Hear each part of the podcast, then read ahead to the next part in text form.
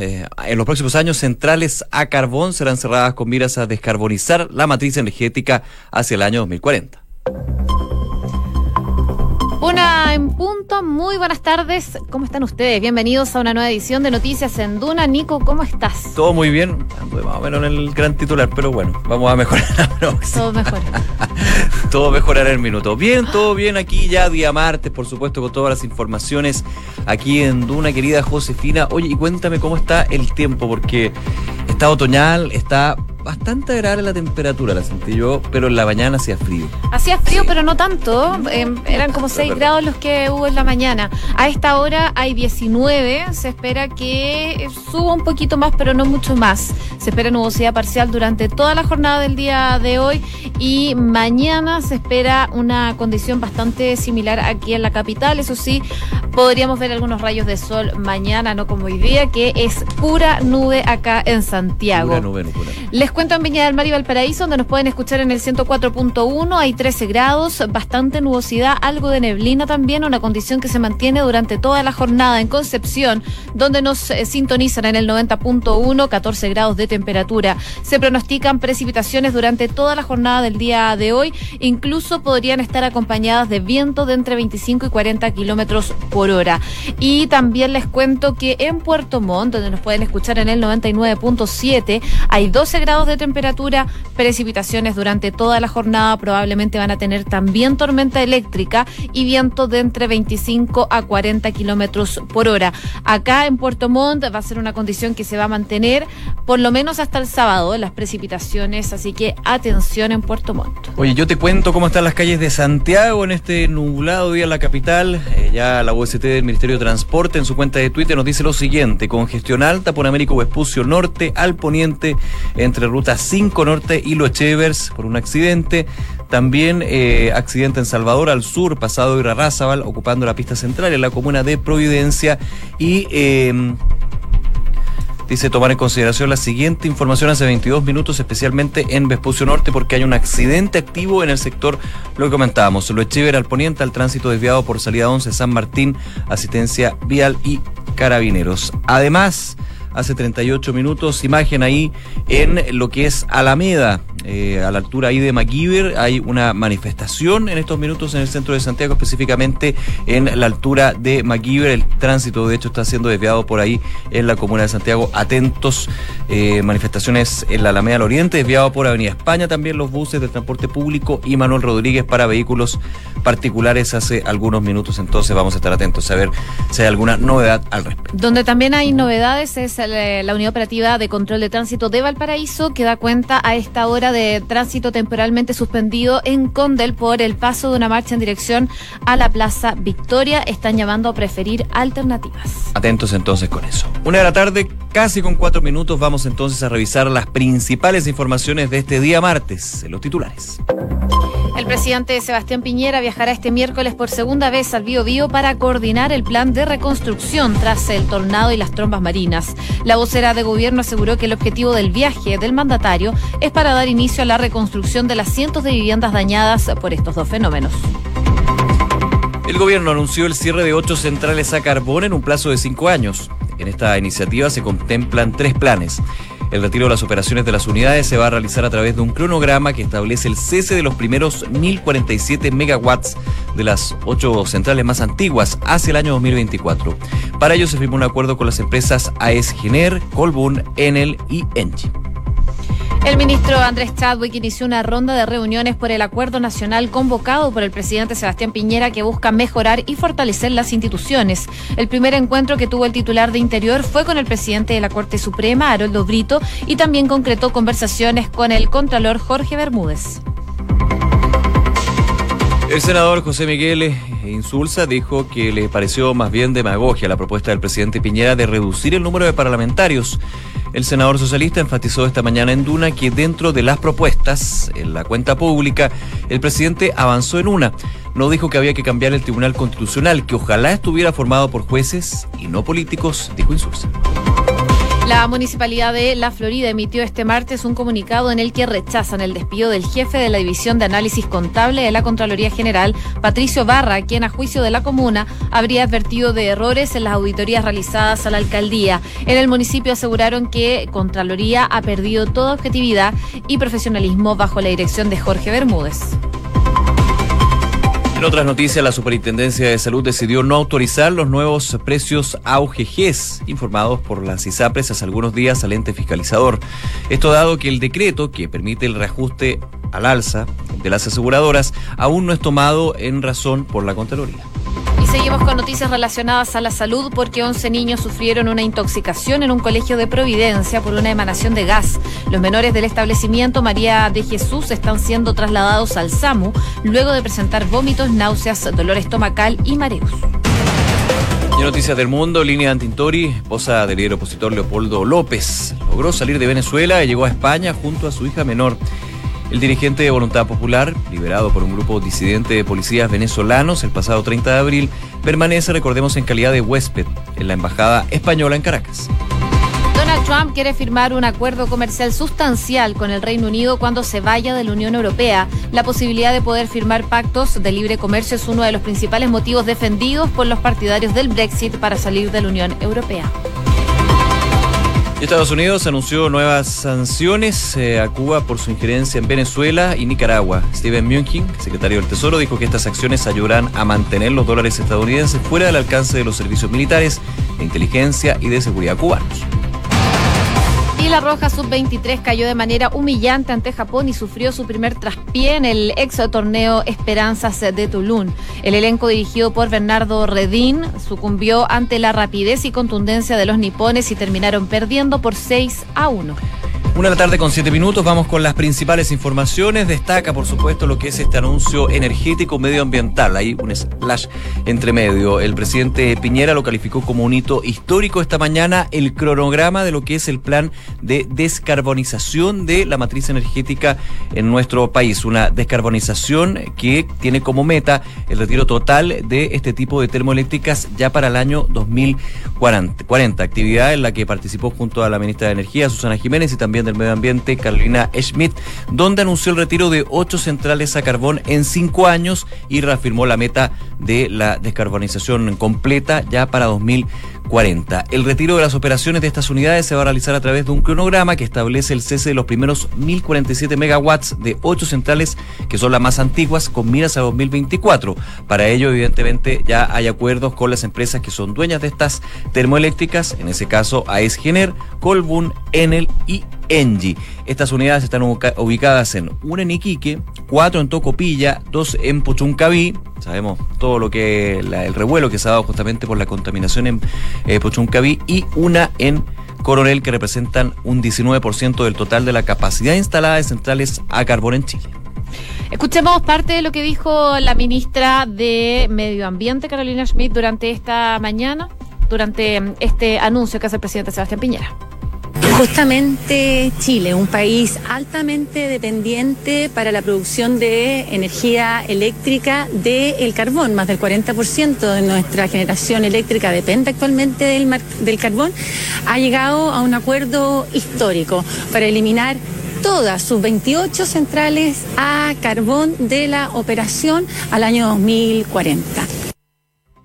Palabras entonces de la ministra de Energía, que como decía entonces en esta cuña, el carbón contribuye a generar actualmente eh, poco más del 40% de la electricidad de nuestro país a través de estas 28 centrales, algunas pertenecientes, como tú decías, Nico, a Enel, Colbún, Engie, firmas francesas que hace pocos días inauguró también una planta en nuestro país. Lo que decía el presidente Sebastián Piñera, que este plan de descarbonización tiene como meta erradicar por completo el uso del mineral de aquí al año 2040. 40. Por supuesto, hablaron las empresas, las empresas entonces que eh, van a tener que estar siendo parte de este plan. En el caso de Engie, por ejemplo, eh, la firma acordó la desconexión y retiro de las unidades carboneras 14 y 15 de la central de Tocopilla, que se producirían a contar del primero de enero del año 2020, un plazo que se podría incluso extender hasta el año 2024. No es inmediato eh, lo que contempla este plan. También AESGener acordó el retiro de definitivo de Ventana 1, Ventanas 2 ubicados en la comuna de Puchuncaví,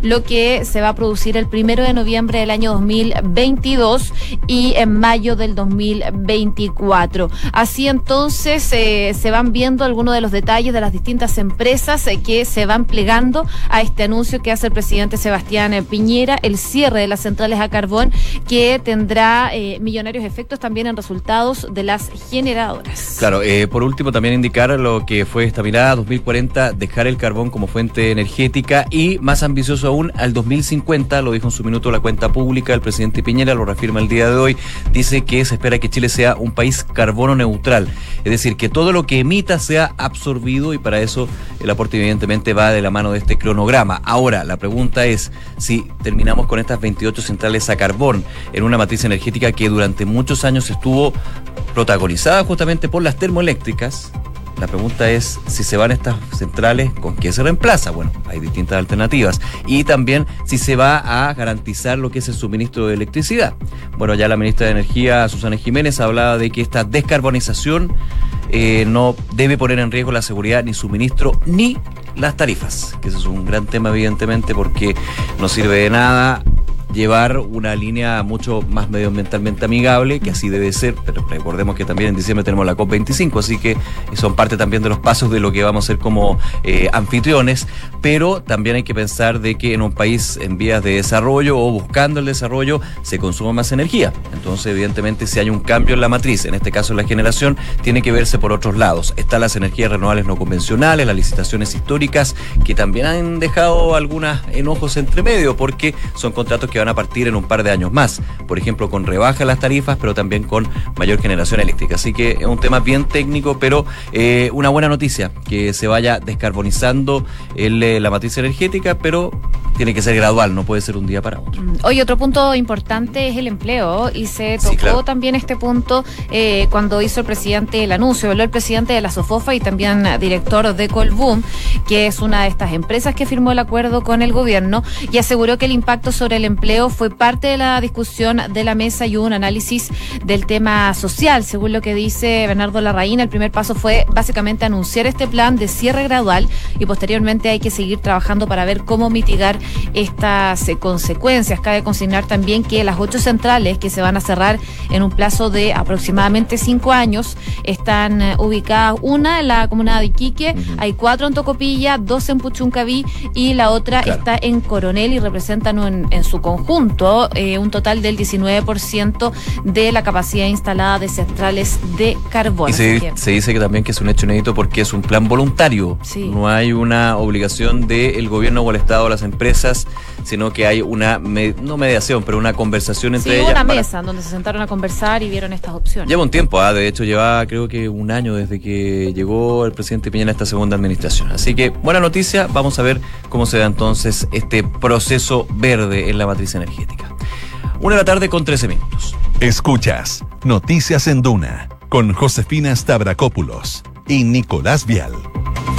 Bueno, y hay novedades respecto a cómo ha ido avanzando los anuncios que ha hecho el presidente Sebastián Piñera eh, respecto de la cuenta pública. Uno de los encargados de llevar algunos de los anuncios que hizo el presidente Sebastián Piñera a cabo es el ministro del Interior, Andrés Chadwick, que, mm, tiene entonces que llevar acuerdos nacionales en diferentes ámbitos, principalmente un punto en específico, el de las instituciones, eh, considerando que no están tan bien evaluadas. Bueno, el ministro ministro Chadwick hoy día tuvo varias reuniones, dos muy importantes, una con el presidente de la Corte Suprema y otra con el Contralor Jorge Bermúdez, todo esto durante la mañana. Con el presidente de la Corte Suprema habló de este acuerdo nacional y dijo que si hay diferencias podemos buscar puntos que podamos compartir, fue lo que dijo eh, el ministro Andrés Chadwick luego de salir de esta reunión que duró cerca eh, de media hora, eh, esta reunión con el presidente de la Corte Suprema Haroldo Brito en el marco de este acuerdo nacional convocado por el mandatario para enfrentar esta crisis. El encuentro con el Poder Judicial es el primero entonces de una serie de citas que va a tener el titular de Interior con distintos organismos que busca mejorar y por supuesto fortalecer también las instituciones del país. Claro, esta reunión evidentemente con el eh, máximo mm, con el máximo representante de la Corte Suprema tiene un antecedente que no es menor, lo que fue la fallida nominación de Dobra Lucic como ministra de la Corte Suprema. Recordemos todo lo que sucedió, las acusaciones por aquí y por allá y que finalmente terminaron con la bajada de la propia Dora Luxit que consideró que si no había un consenso en su nombre, evidentemente no era, eh, no era eh, positivo finalmente entrar a esta posibilidad. Eso es un antecedente y eso también abrió una eh, discusión desde el Ministerio de Justicia, en la desde el ministro de Justicia, en la Larraín, quien ya anunciaba que se estaba viendo la posibilidad de cambiar la designación de ministros de la Corte Suprema, jueces en general, se han pegado fiscales, se ha hablado de una reforma bien eh, profunda, lo que son las designaciones en el Poder Judicial, y eso tiene que venir de la mano con el parabién de lo que es el Poder Judicial, porque recordemos que los poderes aquí en Chile son autónomos, independientes. Tiene que haber un gran acuerdo nacional, como lo dijo el presidente Piñera en su minuto, y por eso también la reunión que hoy día sostiene corta, pero me imagino que va a ser una de tantas con el presidente del máximo tribunal. Bueno, ayer tuvo reuniones también el ministro de Justicia, Hernán Larraín, con eh, representantes de la Corte Suprema para hablar este tipo de modificaciones que van a hacer, sobre todo la elaboración de quinas. Eh, se hablaba de modificar eh, las quinas por mérito más que por antigüedad y ese sería uno de los puntos que buscan modificar desde el Ministerio de Justicia. Que hay algunos que podrían decir estar en contrario a esto, de que la antigüedad sea más bien un segundo punto a considerar. Bueno, vamos a ver qué pasa con eso, pero hay muchas reuniones que se van a sostener con estas reformas institucionales anunciadas durante la cuenta pública del presidente Sebastián Piñera. Una de la tarde con 16 minutos. Noticias en Duna con Josefina Stavrakopoulos y Nicolás Vial. Y hay noticias del mundo. Viajamos a Estados Unidos porque, como sabemos, el presidente Donald Trump llegó a Reino Unido el día de ayer. Viajamos mejor a Reino Unido. Sí, es verdad. Sí, Pero, pero cuando está el presidente de Estados Unidos en cualquier país, como que se empapa de, la cultura De la cultura estadounidense, porque es impresionante cómo ha dado que hablar el presidente Donald Trump en Reino Unido. Ayer tuvo una reunión y también estuvo ahí en una gala con la reina Isabel y distintas personas eh, importantes en Reino Unido. Y hoy también tuvo una conferencia de prensa con Theresa May, la primera ministra británica, saliente de hecho, el viernes ya deja este puesto y fue bastante interesante por las cosas que se dijeron, sobre todo en relación al Brexit. Queremos ahondar en este punto con el analista internacional Robert Frank, que ya está al teléfono con nosotros. Robert, ¿cómo estás? Muy buenas tardes. Hola, buenas tardes. ¿Qué tal? ¿Qué tal, Robert? Todo muy bien. A ver, eh, Donald Trump y Theresa May eh, hablan de llegar a un ambicioso acuerdo comercial acuerdo comercial, cuando estamos en plena guerra comercial entre China, Estados Unidos, México entre medio, eh, la situación de Teresa May, que de hecho está principalmente porque eh, alguien tenía que recibir a Donald Trump y porque todavía falta un sucesor. Eh, ¿Cómo ves tú esta conferencia y por sobre todo las señales que se dan desde esta unión británico-estadounidense? Bueno, por un lado sabemos que Trump está a favor. Trump dio una serie de entrevistas a la prensa británica antes de su viaje y ahí eh, deja muy en evidencia algo que ya se sabía, que es que él eh, está empujando fuertemente, casi a un nivel que es poco decoroso y poco diplomático, eh, la, la idea del Brexit, incluso en algunos momentos ha sido crítico de, de, May, de la estrategia de May de, tratar de negociar una salida y él ha empujado más la idea de simplemente irse. en esa entrevista, el del acuerdo eh, ha señalado su cercanía y su aprobación de Boris Johnson, que es uno, de los eh, candidatos para emplazar a May, eh, y, incluso hoy día eh, se, los periodistas notaron, captaron fotos de Nigel Farage, que es el líder del partido, ahora se llama el partido Brexit, pero uno de los grandes impulsores del Brexit, eh, entrando en auto a la residencia del embajador eh, norteamericano en Londres para juntarse con Trump. Entonces, eh, se sabe que Trump empuja esta idea, incluso ha sido crítico de May, um, y es algo que por, una no le corresponde en realidad a un presidente de Estados Unidos. Y por el otro lado que él usa para recalcar su relación con Gran Bretaña prometiéndole todo tipo de acuerdos comerciales. Pero si uno mira el tipo de acuerdo comercial o cómo él respeta los acuerdos comerciales como ha hecho con, con Canadá o México u otros países o eh, ahora está hablando incluso de poner eh, impuestos eh, aranceles a productos importados de Australia eh, no, el, no el paradín de los acuerdos comerciales, Trump. tiene. No el paladín de los acuerdos comerciales Donald Trump, digamos. Claro, claro. Estamos conversando con Robert Funk, analista internacional. Te quería preguntar, eh, Robert, eh, Donald Trump, antes de llegar incluso a Reino Unido, estuvo eh, dando una entrevista y tuiteando sobre lo que se venía de ahora en adelante tras la salida de Theresa May del cargo como primera ministra. Habló de varios aspirantes a sucederla. ¿Cómo podría influir Donald Trump en esta elección de primer ministro que se viene en Reino Unido? Honestamente no creo que influya mucho. O sea, eh, yo creo que la opinión pública generalizada en, Gran Bretaña no es muy... Eh, no, está muy, eh, no tiene una opinión muy favorable de Trump, pero en los sectores más nacionalistas, los sectores más alineados con la idea del Brexit, o sea, Trump probablemente tiene, una, son un poco más favorables hacia Trump, pero no creo que tenga mayor influencia. Pero de hecho el canciller se quería juntar con Donald Trump y quería buscar la instancia para generar también esta idea. Eh, el, bueno, el canciller actual es eh, el canciller actual es otro candidato, eh, Hunt, Jeremy Hunt. Boris Johnson también. Trump en un momento dijo que le interesaría juntarse con Johnson. así que, pero son señales, yo creo que en ese sentido, para los candidatos siempre los viste un poco juntarse con un presidente de Estados Unidos, y particularmente, como digo, en ese sector. Pero no creo que al final del día afecte la decisión. Pero puede ser también eh, eh, acercamientos para reforzar alianzas, lo pienso por ejemplo con eh, la, situación arancelaria que se vive con China, China también busca su aliado, evidentemente Reino Unido y China podrían ser aliados, pero son bien dispares, más cercana a la relación que tiene con Estados Unidos, evidentemente por un tema histórico. O sea, hay varias cosas. El efectivamente hay una relación histórica entre Estados Unidos y Gran Bretaña, pero esa relación histórica en realidad es, es muy producto de la Segunda Guerra Mundial, muy producto de el tipo de arreglos internacionales que son los que Trump eh, dice que Trump, a los cuales Trump no le gusta. O sea, la construcción del orden internacional, de las instituciones internacionales, son construcciones básicamente británicas, americanas, la OTAN, la ONU, ¿no es cierto?, eh, el Banco Mundial, etcétera. Eh, entonces, eso es un poco es, curioso porque se recalca una relación que se basa en cosas que Trump no Segundo, respecto a China,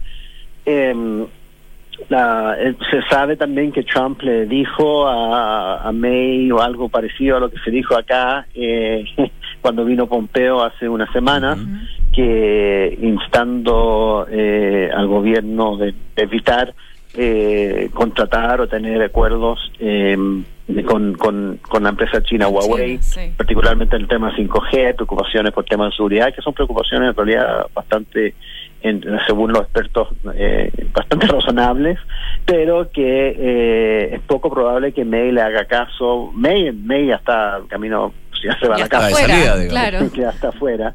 Eh, pero, pero en ese sentido Gran Bretaña tiene otros intereses y especialmente si Gran Bretaña deja de eh, se va de la Unión Europea, su relación con China va a ser igual o más importante de la, que la relación con, con Estados Unidos. Así que Gran Bretaña no va a tener el lujo de estar eh, eh, de estar eh, testeando, antagonizando la relación con China.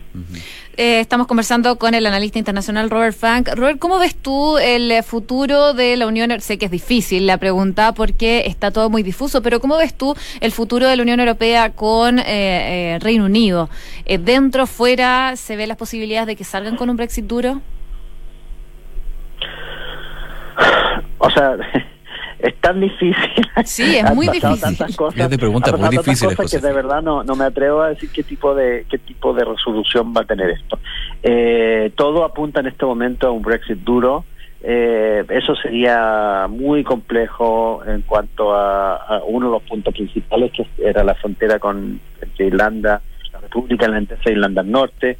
Eh, um, sería muy complejo en términos de eh, la futura naturaleza de las empresas, particularmente del sector financiero, bancario del City de Londres. Eh, pero todo apunta a que eso es, porque que va en esa dirección, pero uno nunca sabe. Eh, la verdad es que ahora con, con la partida de May, otro líder, no, no sabemos. Eh, hay mucho, hay, hay mucha más fuerza en este momento, um, mucho más, se habla mucho más de otro referéndum, eh, otras opciones, pero veremos. Eh, hay hasta fines de octubre. La, cómo quedan parados todos después. Yo creo que para Europa, Europa tenía una postura muy dura en las negociaciones con Gran Bretaña. Tenía un poco la idea, bueno, estamos dispuestos a negociar, pero pónganse de acuerdo. O sea, hicimos dos ofertas o tres ofertas, esas ofertas se llevaron al Parlamento británico, el Parlamento británico no las aprobó y por lo tanto la Unión Europea dice, ya, entonces, eh, hasta luego. O sea, no, nosotros tenemos que seguir con nuestras vías y, gobernar nuestros países. Pero yo creo que detrás de esa postura dura también hay mucha preocupación porque eh, para que esto no se convierta en una especie de efecto dominó, eh, con otros países europeos sabemos que hay fuertes movimientos nacionalistas en, en distintas, eh, distintos países de Europa, incluyendo Francia, eh, um, incluyendo Italia, España tiene sus problemas, eh, Merkel tiene sus problemas. Entonces, eh, um, yo creo que ahí está el, el, desafío o, el peligro para Europa, es que el ejemplo británico no se, para que el ejemplo británico no se convierta en un, simplemente el primer dominó. Robert Fan, como siempre, muchísimas gracias por eh, acompañarnos y esta conversación en Radio Duna. Que esté muy bien. Gracias, hasta luego. Un abrazo, gracias. Una de la tarde con 26 minutos. Escuchas Noticias en Duna con Josefina Stavrakopoulos y Nicolás Vial. ¿Revisamos las principales titulares? Vamos. El presidente Sebastián Piñera viajará este miércoles por segunda vez al Vivo Vivo para coordinar el plan de reconstrucción tras tornado y tromba marina. La vocera de gobierno aseguró que el objetivo del viaje del mandatario es para dar inicio a la reconstrucción de cientos de viviendas dañadas por estos dos fenómenos. El gobierno anunció el cierre de ocho centrales a carbón en un plazo de cinco años. En esta iniciativa se contemplan 13 planes. El retiro de las operaciones de las unidades es que se realizará a través de un cronograma que establece el cese de los primeros 1.047 megawatts de las ocho centrales más antiguas a 2024. Para ello se firmó un acuerdo con las empresas AESGener, Colbum, Enel y Engie. El ministro Andrés Chadwick inició una ronda de reuniones por el acuerdo nacional convocado por el presidente Piñera que busca mejorar y fortalecer las instituciones.